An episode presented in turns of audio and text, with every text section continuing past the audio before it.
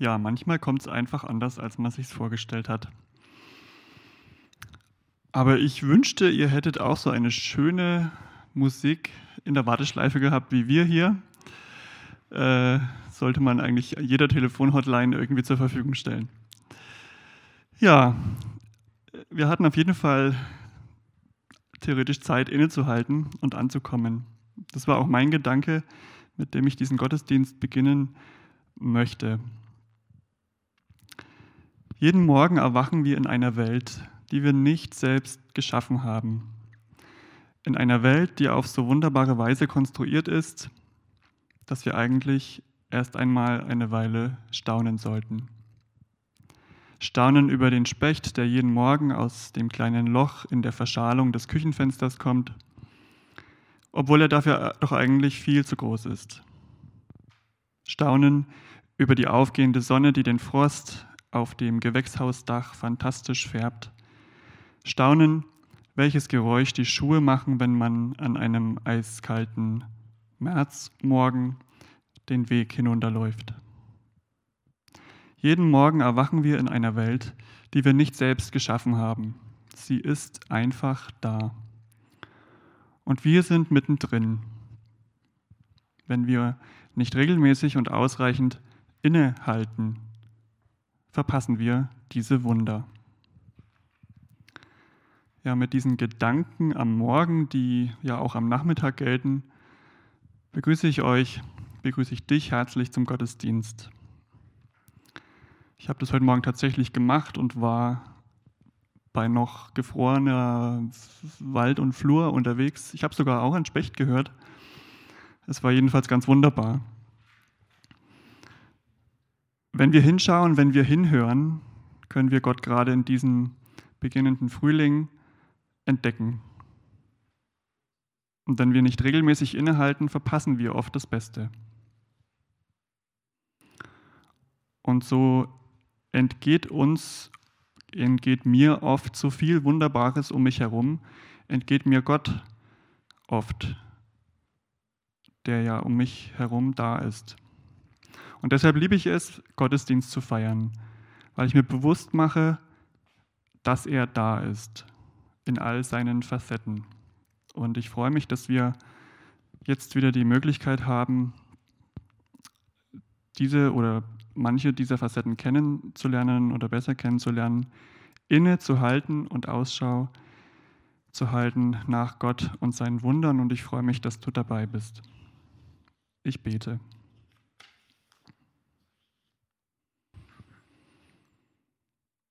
Vater im Himmel, wir danken dir für die wunderbare Schöpfung, die jetzt im Frühling wieder neu erwacht.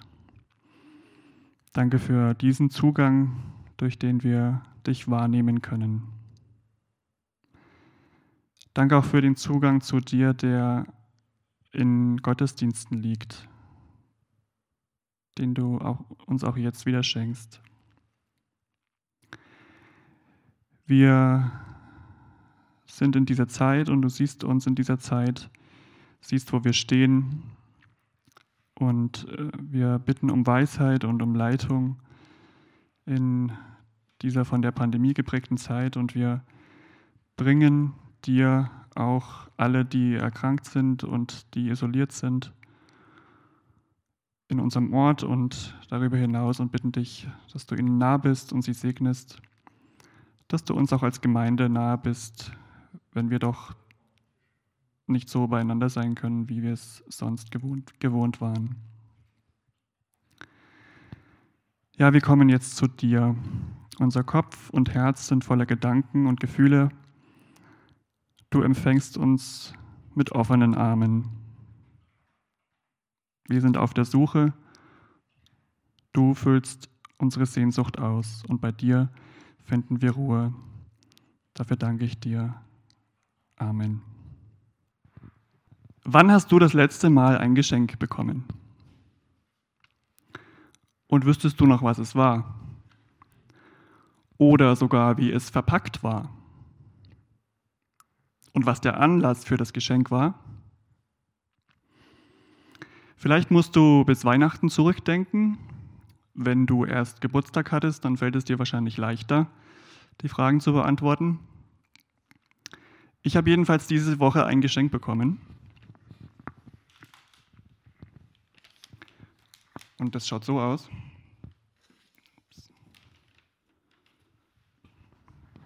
Und zwar ist das von meinen Arbeitskollegen gewesen. Und zwar äh, habe ich das bekommen, weil ich den Arbeitsbereich gewechselt habe und das war sozusagen ein oder ist ein Abschiedsgeschenk. Ich habe es extra noch nicht ausgepackt. Also, ich würde jetzt normalerweise um, Applaus bitten, aber den denke ich mir jetzt einmal.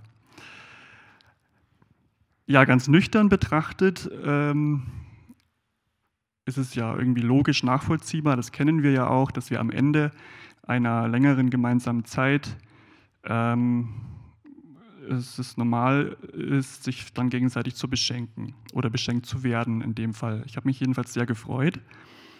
Und man freut sich ja auch über ein Andenken oder eine nette Geste in so einem Zusammenhang. Wenn wir jetzt live gewesen wären, hätte ich vielleicht euch am Livestream gebeten, mal zu tippen, was denn da drin ist. Aber das könnt ihr jetzt vielleicht auch so machen. Jedenfalls kam mir die Frage, wie es denn ist, wenn wir heute im Gottesdienst über Glauben als Geschenk nachdenken. Steht es dann im Gegensatz zu einem Abschiedsgeschenk eher am Anfang einer Beziehung mit Gott? Wer schenkt wem was? Wenn ich beschenkt werde, bekomme ich das Geschenk des Glaubens dann irgendwie ständig von Gott, sozusagen als Geschenk, Dauerauftrag? Oder auch die Frage, wieso überhaupt Geschenk? Kann ich mir Glauben schenken lassen? Muss ich mich nicht selber darum bemühen? Und vielleicht auch für den einen oder anderen ganz wichtig, was schenke ich Gott bloß zurück? Das muss ja geklärt werden. Man muss ja eigentlich irgendwie was zurückschenken. So ist es ja oft, das Denken.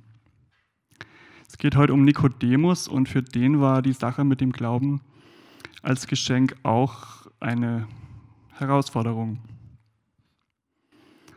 Und Holger nimmt uns jetzt damit hinein in die Geschichte. So, also Ruth und Herbert schauen schon mal so zu. Mal schauen, wie lange es mein Akku mitmacht. Der wird irgendwann ähm, das verlassen, aber so lange ist zumindest ein kleiner Teil live dabei. Alle anderen werden uns später sehen. Lasst uns gemeinsam beten. Himmlischer Vater, du hast deinen Sohn in diese Welt gesandt als Geschenk. Das ist eine herausfordernde, eine ja, spannende Botschaft. Und ich bitte dich, dass uns diese Botschaft heute ja unsere Herzen berührt. Segen du alles Reden und Hören. Amen. Was bedeutet es zu glauben? Das ist ja das Monatsthema unserer Verbandspredigtreihe und die Frage möchte ich euch heute mit euch nachgehen. Warum sprechen wir als Christen davon, dass Glaube ein Geschenk ist? Manche nehmen das ja so wahr, dass es den Christen darum geht, dass Regeln eingehalten werden, dass man alles richtig macht oder dass es darum geht, was Wahrheit ist oder was nicht Wahrheit ist. Was ist dein Eindruck? Worum geht es den Christen? Was macht, ja, was macht den Glauben zum Geschenk? Was es heißt zu glauben, dieser Frage will ich mit dir anhand eines Gesprächs nachgehen. Wir wollen das anhand eines Gesprächs tun, das Jesus mit einer hochstehenden, frommen Person in seiner Zeit geführt hat. Diese Person hieß Nikodemus.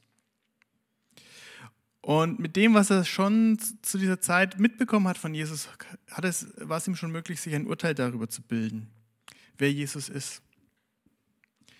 Und mit dem, was er über ihn mitbekommen hat, hat er gedacht, ja, mit dem muss ich mich mal unterhalten. Er wollte das jetzt nicht ganz ähm, öffentlich tun, deswegen kommt er nachts zu Jesus, um mit ihm ja, zu reden. Das kann man nachlesen im Johannesevangelium im Kapitel 3. Da heißt es, einer der führenden Männer des jüdischen Volkes, ein Pharisäer namens Nikodemus, suchte Jesus einmal bei Nacht auf. Rabbi, sagte er zu ihm, wir wissen, dass du ein Lehrer bist, den Gott gesandt hat. Denn niemand kann solche Wunder tun wie du, wenn Gott nicht mit ihm ist. Jesus entgegnete, ich sage dir, wenn jemand nicht von neuem geboren wird, kann er das Reich Gottes nicht sehen. Für, Jesus, äh, für Nikodemus war klar, hier ist einer da, der in einer Reihe steht mit den Propheten des Alten Testaments. Da ist jemand, der ist von Gott gesandt. Das, was Jesus tut, das kann man nur tun, ja, wenn Gott mit einem ist. Das geht gar nicht anders. Mit dem lohnt es sich zu reden. Die Menschen, die Jesus erlebt haben, die haben ihm eigentlich nie die Wunde abgesprochen, so wie das mancher Theologe manchmal tut. Sie haben höchstens gefragt, mit welcher Vollmacht kann er das tun? Welche Autorität steckt denn da dahinter? Wer kann sowas überhaupt äh, machen? Aber die Wunder als solche waren für sie nicht zu leugnen. Sie hätten es gerne getan. Hätten die damaligen Machthaber eine Möglichkeit gehabt zu beweisen, dass Jesus ein gefährlicher Betrüger ist, sie hätten keine Sekunde gezögert, das zu tun. Wenn es irgendeine Möglichkeit gegeben hat, ihn des Schwindels zu überführen, die hätten es sofort gemacht. Denn sie hatten eigentlich kein Interesse daran, dass hier einer kommt, der das ganze System durcheinander bringt. Und so haben sie diese neue Religion, die sich um Jesus herum gebildet hat, von Anfang an bekämpft. Doch sie konnten Jesus nichts Falsches nachweisen. Deswegen wurde Jesus später dann auch auf die Frage hin verurteilt, ob er denn Gottes Sohn sei, was er bejaht hat. Jesus wurde ans Kreuz geschickt, in den Tod geschickt, nicht weil sie ihn irgendeine Schuld überführen konnten, sondern nur aufgrund seiner Aussage, ja, ich bin Gottes Sohn und du hast es gesagt. Ein Kollege von Nikodemus mit Namen Gamaliel, der hat später gesagt, als Jesus auferstanden war, äh, und sie sich überlegt haben, ja, was machen wir jetzt mit dieser Bewegung, die da plötzlich da ist, hat er zu, zu Kollegen gesagt, hey, liebe Leute, es gab schon immer wieder so charismatische Anführer. Die gab es und immer wieder. Aber es war immer so, wenn einer gestorben ist, dann hat sich die Bewegung verlaufen. Aber wenn das, was Jesus da angestoßen hat, eine Bewegung von Gott ist, dann können wir da nichts dagegen tun. Dann haben wir da keine Chance. Und die Tatsache ist da, die Christen sind nach 2000 Jahren immer noch da. Und Selbstverfolgung konnten sie bis heute nicht auslöschen. Es lohnt sich also, sich damit mal auseinanderzusetzen und zu sagen, ja, was steckt denn da dahinter? Nikodemus hat es gesehen und hat gesagt, ja, da ist einer, der ist was Besonderes, der tut was Besonderes. Das geht nur, wenn Gott mit ihm ist. Und deswegen stellt er seine Fragen an Jesus. Wie ist es bei dir? Welche Schlüsse ziehst du daraus, dass ähm, äh, von dem, was du aus, von Jesus weißt? Welche Schlüsse ziehst du aus dem, was du von Jesus gehört hast? Was tust du mit deinem Wissen über Jesus? Was hat dir Jesus zu sagen?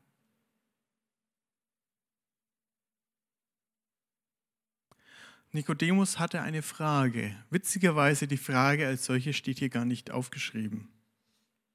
Sie müssen uns aus der Antwort erschließen. Die Frage muss irgendwie so gelautet haben, was muss ich tun, um Gottes Reich sehen zu können? Wie habe ich denn Anteil an Gottes Reich? Und eigentlich ist es gar nicht schlecht, dass uns die genaue Frage eigentlich hier fehlt. Denn in diese Lücke, die da steht, kann jeder seine eigene Frage hineinstellen. Und die Antwort passt dennoch.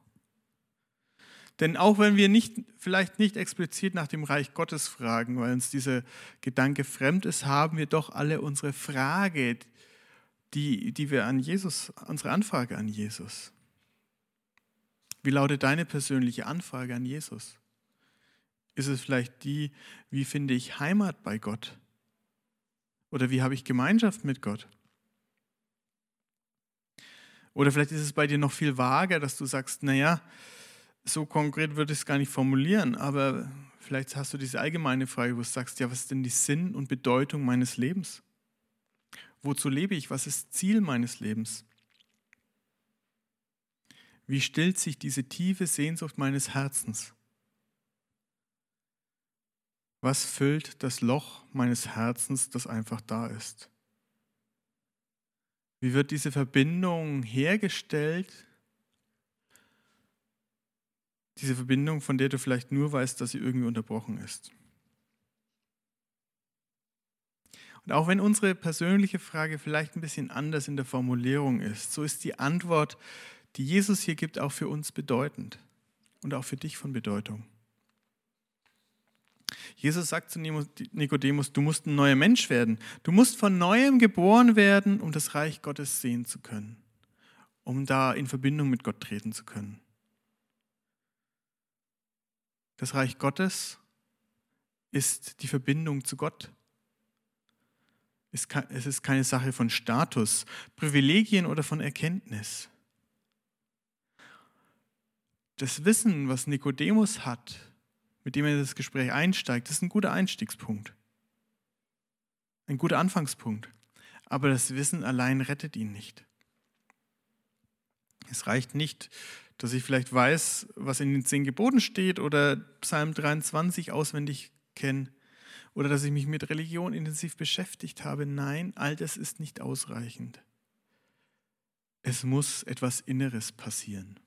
Etwas, worüber wir tatsächlich keine Verfügungsgewalt haben. Was wir nicht sagen können, so jetzt ist es, sondern was uns geschenkt wird. Das meint Jesus, wenn er von einer neuen Geburt redet. Innere Erneuerung. Würden, wären wir ein Haus, dann würde eine Schönheitsreparatur nicht ausreichen. Dann würde es nicht reichen, alle Räume neu zu streichen, vielleicht ein bisschen auszumisten und alles gut durchzulüften. Nein, Wären wir ein Haus, dann bräuchte es eine Kernsanierung, um innerlich neu zu werden. Und vielleicht gibt es Situationen in deinem Leben, wo du dir eigentlich wünschst, ich würde am liebsten nochmal von neuem beginnen. Einen Neuanfang machen. Etwas, was geschehen ist, ungeschehen machen.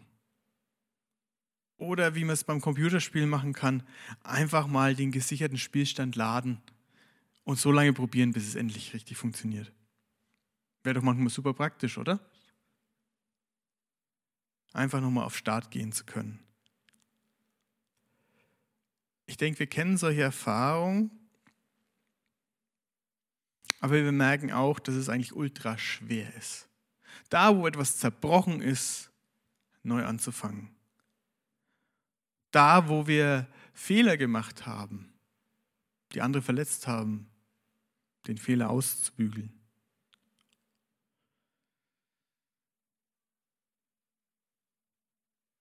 Das ist ultra schwer.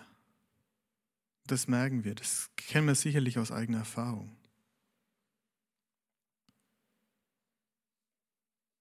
Wie viel schwerer ist es dann, von neuem geboren zu werden, dass das ganze Leben, nicht nur eine Sache neu wird, sondern das ganze Leben neu wird. Eigentlich unmöglich, oder? Deswegen ist es eigentlich gut, dass Nikodemus hier mal nachhakt, sagt, hä? Von neuem geboren werden? Wie soll das funktionieren? Wie soll das gehen? Was ist hier los? Wie kann das gehen? Wie kann ein Mensch von neuem geboren werden?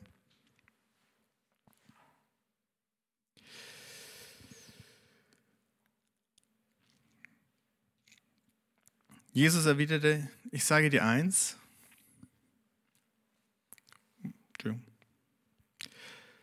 Wie kann ein Mensch, wenn er alt geworden ist, noch einmal geboren werden? wandte Nikodemus ein. Er kann doch nicht den Leib seiner, in den Leib seiner Mutter zurückkehren und ein zweites Mal auf die Welt kommen. Jesus erwiderte, ich sage dir eins, wenn jemand nicht aus Wasser und Geist geboren wird, kann er nicht ins Reich Gottes hineinkommen. Natürliches Leben bringt natürliches Leben hervor, geistliches Leben wird aus dem Geist geboren. Darum sei nicht erstaunt, wenn ich dir sage, ihr müsst von neuem geboren werden. Der Wind weht, wo er will. Du hörst zwar sein Rauschen, Aber woher er kommt und wohin er geht, weißt du nicht. So ist es bei jedem, der aus dem Geist geboren ist.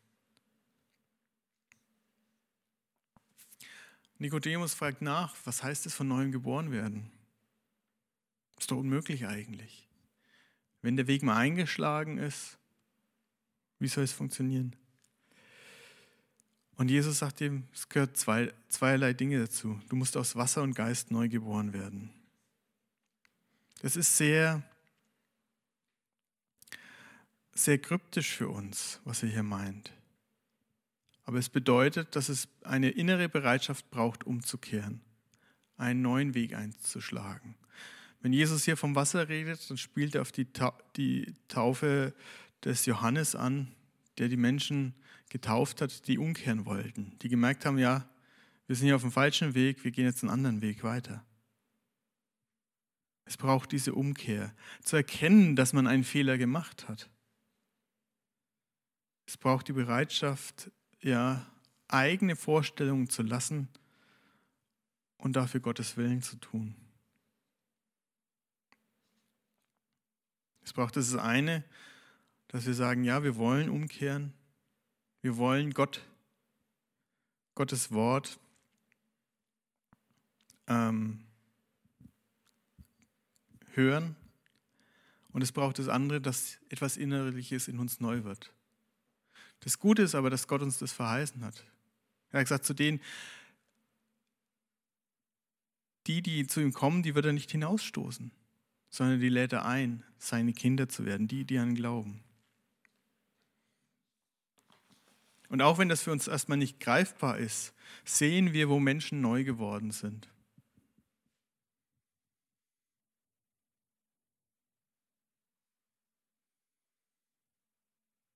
Ich kannte mal einen, einen Christen, der hat mich fasziniert, weil den habe ich über ein paar Jahre immer mal wieder einmal so einmal im Jahr getroffen.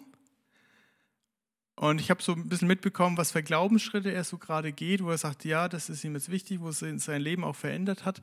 Und das, das, war wirklich so das Gefühl, ich hatte jedes Jahr das Gefühl, wenn ich ihn wieder gesagt habe, der wird von Jahr zu Jahr ein Stückchen jünger. Schaut vom Gesicht her ein bisschen jünger aus hat auch irgendwann das Rauchen aufgehört und so. Aber es war wirklich so, du hattest das Gefühl immer, du hast ihn über Jahre getroffen und du sagst, irgendwie, der wird nicht älter. Da ist was neu geworden, da hat sich was verändert. Und ja, auch wenn das manchmal so ungreifbar ist, wir spüren es, die Veränderung ist da. Glaube, das ist nichts, was wir tun können, was wir uns verdienen können. Genauso wenig, wie wir aus unserem eigenen Entschluss am Leben sind, sondern weil uns das Leben geschenkt wurde. Glaube ist ein Geschenk, das wir nicht bekommen haben, weil wir uns so gut angestellt haben, sondern weil Gottes Geist uns ewiges Leben geschenkt hat. Was wir manchmal auch nicht wirklich greifen können, aber wo wir immer wieder die Spuren merken, ja, da macht Gott etwas neu, da ändert sich etwas. Doch die Frage ist, wie glaubt man eigentlich? Das Gespräch geht noch weiter. Nikodemus fragt, wie kann es denn geschehen? Wie funktioniert das alles? Jesus fragt ihn, du als Lehrer Israels weißt das nicht? Ich will dir etwas sagen. Wir reden von Dingen, die wir kennen. Das, was wir bezeugen, haben wir gesehen. Wir bezeugen es, aber ihr nehmt es nicht an. Und da ihr mir nicht einmal glaubt, wenn ich über die irdischen Dinge zu euch rede, wie werdet ihr mir dann glauben können, wenn ich über die himmlischen Dinge zu euch rede? Es ist noch nie jemand in den Himmel hinaufgestiegen. Der Einzige, der dort war, ist der, der aus dem Himmel herabgekommen ist, der Menschensohn. Und wie Mose damals in der Wüste die Schlange erhöhte, so muss auch der Menschensohn erhöht werden, damit jeder, der glaubt, in ihm das ewige Leben hat. Denn Gott hat der Welt seine Liebe dadurch gezeigt, dass er seinen einzigen Sohn für sie hergab, damit jeder, der an ihn glaubt, das ewige Leben hat und nicht verloren geht. Gott hat seinen Sohn nicht in die Welt gesandt, um sie zu verurteilen, sondern um sie durch ihn zu retten.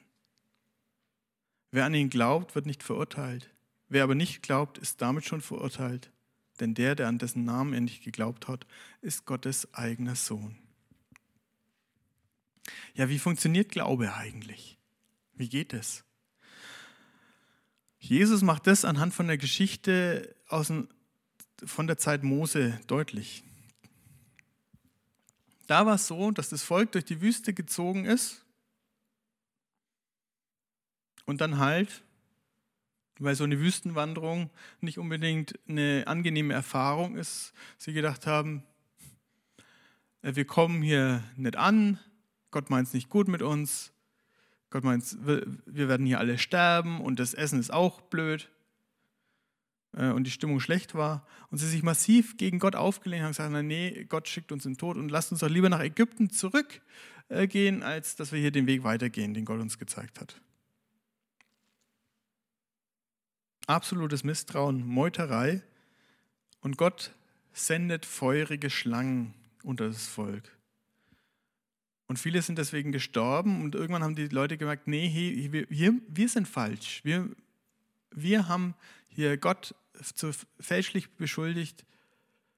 Ähm, ja, wir müssen hier umkehren. Und sie sind zu Mose gegangen und Mose bekommt den Auftrag von Gott zu sagen, hier, mach eine Schlange aus Bronze, stell die auf den Stab. Jeder, der gebissen wird und die, der diese Schlange anschaut, der wird leben.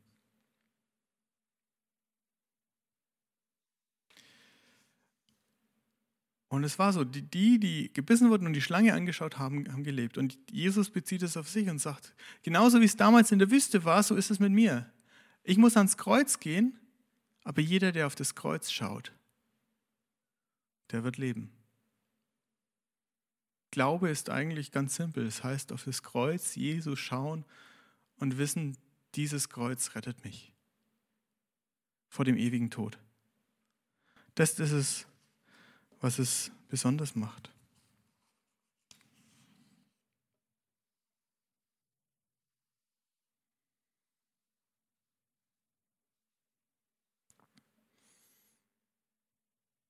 Jesus hat da schon Nikodemus darauf hingewiesen. Genauso geht es mit mir. Ich gehe ans Kreuz, damit jeder, der das sieht, der daran glaubt, das ewige Leben hat und nicht sterben muss. Genauso wie es damals in der Wüste war. Das bedeutet zu glauben, auf das Kreuz zu schauen und zu wissen, dieses Kreuz bringt mir die Rettung. Denn wir haben eigentlich das gleiche Problem wie damals in der Wüste. Unsere gleiche Grundfrage ist eigentlich, meint Gott denn wirklich gut mit mir? Und dass wir eigentlich Gott immer misstrauen. Es fällt uns schwer zu glauben, dass Gott es gut mit uns meint. Und wenn dir das auch schwer fällt, dann will ich dir heute sagen, Nee, es ist anders. Gott liebt diese Welt. Michi, blend dann mal bitte das letzte Bild dann auch ein. Gott liebt diese Welt. So sehr hat Gott die Welt geliebt, dass er einen einzigen Sohn gegeben hat. Damit jeder, der an ihn glaubt, nicht stirbt, sondern das ewige Leben hat. Es ist wirklich dieses, schauen wir auf Jesus. Oder sagen wir, na, Jesus hat mir nichts zu sagen. Das ist die Entscheidung, vor die wir gestellt sind, die aber den Unterschied macht. Ob wir einfach in unserem Alten bleiben oder ob wir von neuem geboren werden.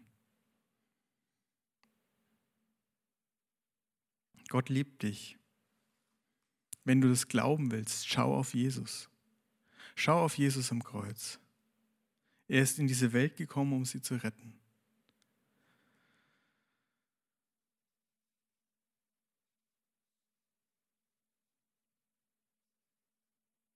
Ich lade dich ein, wenn du auf Jesus schauen willst, das jetzt in einem Gebet zu tun. Ich lade dich ein, mit mir zu beten. Himmlischer Vater, du hast deinen Sohn in diese Welt gesandt, um uns zu zeigen, dass du es gut mit uns meinst. Dass du uns den Weg zum Leben zeigen willst. Ja, und nicht willst, dass wir sterben. Ich bitte dich, Herr, ja, wende unseren Blick immer wieder auf diese Tatsache. Und da, wo es uns schwerfällt, dir zu glauben, zeige uns, wie sehr du uns liebst. Hilf uns, auf das Kreuz zu schauen und zu wissen, dass dein Sohn Jesus das Leben für uns ist. Amen. Gemeinsam wollen wir beten und ich bitte dich, wenn es deine Hilfe ist, auch zu Hause dafür aufzustehen.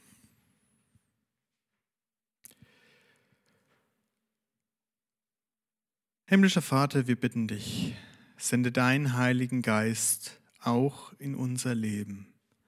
Lass uns davon bestimmen und zeige uns immer wieder neu, wie sehr du uns liebst. Amen. Gemeinsam wollen wir beten, wie Jesus Christus uns gelehrt hat. Vater unser im Himmel, geheiligt werde dein Name, dein Reich komme, dein Wille geschehe, wie im Himmel, so auf Erden. Unser tägliches Brot gib uns heute und vergib uns unsere Schuld, wie auch wir vergeben unseren Schuldigern. Und führe uns nicht in Versuchung, sondern erlöse uns von dem Bösen. Denn dein ist das Reich und die Kraft und die Herrlichkeit in Ewigkeit. Amen. Jesus Christus spricht, wie mich der Vater gesandt hat, so sende ich euch. Darum macht eure Herzen und Sinne weit für den guten Segen Gottes. Der Herr segne euch und behüte euch. Der Herr lasse sein Angesicht leuchten über euch und sei euch gnädig. Der Herr erhebe sein Angesicht auf euch und schenke euch Frieden. Amen. An dieser Stelle darf ich dich einladen, für das nächste Mal hier auf diesem Kanal oder in diesem Podcast zum Gottesdienst äh, nächsten Sonntag um 10.30 Uhr bist du wieder eingeladen, dabei zu sein, Gottesdienst zu feiern. Und wir danken dir, wenn du uns auch unterstützen kannst und das tust finanziell. Und äh, wir freuen uns über jede Spende. Infos dazu in der Beschreibung oder auch auf unserer Homepage. Herzlichen Dank. Ich möchte auch noch schon mal ankündigen, für alle, die das schon geplant haben, äh, das nächste Mittwoch-Online-Meeting, was wir veranstalten wollen, wird an einem anderen Termin sein, und zwar voraussichtlich am 24. März. Wahrscheinlich, oder wenn es gut läuft, auch mit einem besonderen Referenten, also live am Bildschirm. Ja, also schon mal herzliche Einladung dazu. Und so wünsche ich euch, dass ihr beschenkt in diese neue Woche geht, dass ihr das Geschenk des Glaubens entweder neu aufmacht, neu auspackt oder euch an dem bereits ausgepackten vielleicht neu erfreuen könnt und so gesegnet durch diese Zeit gehen könnt. Bis zum nächsten Mal. Tschüss.